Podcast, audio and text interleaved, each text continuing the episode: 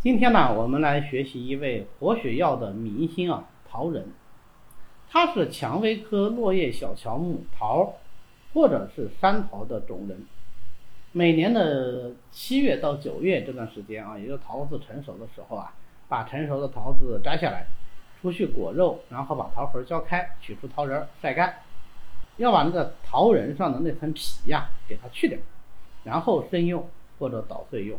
如果是捣的比较碎的，也有人称为桃仁泥啊。这个温病学派他比较喜欢用。桃仁的药性呢是味苦而性平的，归心、肝、肺、大肠经。因为它是入心肝二经的，所以它善走血分，是典型的血分药。味苦则能通泄，入血分也通泄，那就是说它有很好的活血效果，特别擅长活血化瘀啊。可以说，一身之血瘀都可以用桃仁来治疗。它再配上红花和四物汤，那就是活血化瘀的基础方啊，也叫组方。桃红四物汤可以治疗一切血瘀之症啊，你只要根据具体的情况灵活加减就可以了。像王清任的活血汤系列，就是以桃红四物汤为基础的。桃红四物汤治疗妇科的淤血症效果尤其好。比如淤血阻滞引起的痛经、血滞经闭、产后腹痛、真假急剧之类的都可以用。如果是配上当归、九大黄、穿山甲等等一些养血活血通络的药，那就可以治疗各种跌打损伤、瘀阻疼痛。比如复原活血汤，啊，复原活血汤其实就是桃仁配上柴胡、天花粉、当归、穿山甲、红花、九大黄和酒。专门治疗各种跌打损伤，还有杖伤，就是被这个过去升堂的时候打板子啊，这个杖责多少多少下，这种杖伤、棒伤啊，用棒子打打伤了，这种大面积的软组织挫伤而引起的淤血，效果就特别好。因为桃仁的这个活血通络作用很强啊，但是它是性平的，它没有明显的一个寒热偏性。所以呢，它就能够治疗内痈病的热郁、瘀滞症啊。因为我们很多活血药啊，它实际上都是温性的，那桃仁呢就没有这个问题。但是呢，它又不凉，所以它也没有说是呃寒凉太过啊。你包括像一些呃凉血药，它它可能有一个形成血瘀的风险，但是桃仁它就没有啊，所以它特别适合于治疗这种内痈病。像我们治疗肺痈的经典方尾衡汤啊，也就是尾劲汤。而治疗常用的经典方大黄牡丹汤，啊，都有用到桃仁。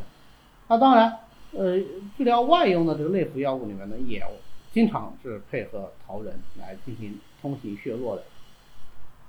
啊，所谓诸子皆润呢，一般来说，这种子类药啊，它就油脂比较多，啊，比较能够润肠，啊，润肠就能通便嘛。那桃仁呢，也是果仁，又能入大肠经。所以啊，它有很好的润肠通便的作用，可以用来治疗肠道便秘啊。一般是配上火麻仁、瓜蒌仁啊来治疗这个肠道的便秘。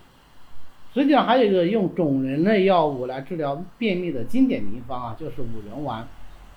五仁丸呢，当然有不同版本啊，但是我们最常用那个版本，那五个人是桃仁、杏仁、柏子仁、松子仁和玉里仁，全部都是种仁类的药物。啊，都善于润肠通便啊，所以这个方子它用来润肠通便效果是特别好的。桃仁呢，它性苦又能降，再加上它用入肺经，那就能够降肺气，所以它还有降气止咳的功效。不过呢，它这个力量啊，它不是很强，所以很少单独用桃仁来降气止咳，一般都是配伍其他的药物啊。作为一个辅助药物来出现，但如果说是肺中气逆兼有血瘀的，那这种情况用桃仁来活血化瘀，兼以降气止咳，那就是最好了啊！一药二用。最后总结一下，那桃仁的主要功效呢，就是活血、通瘀、润肠通便啊，还有一点点降气止咳的作用。桃仁这个药啊，它是有小毒的。所以呢，不宜于重用，也不能长期服用。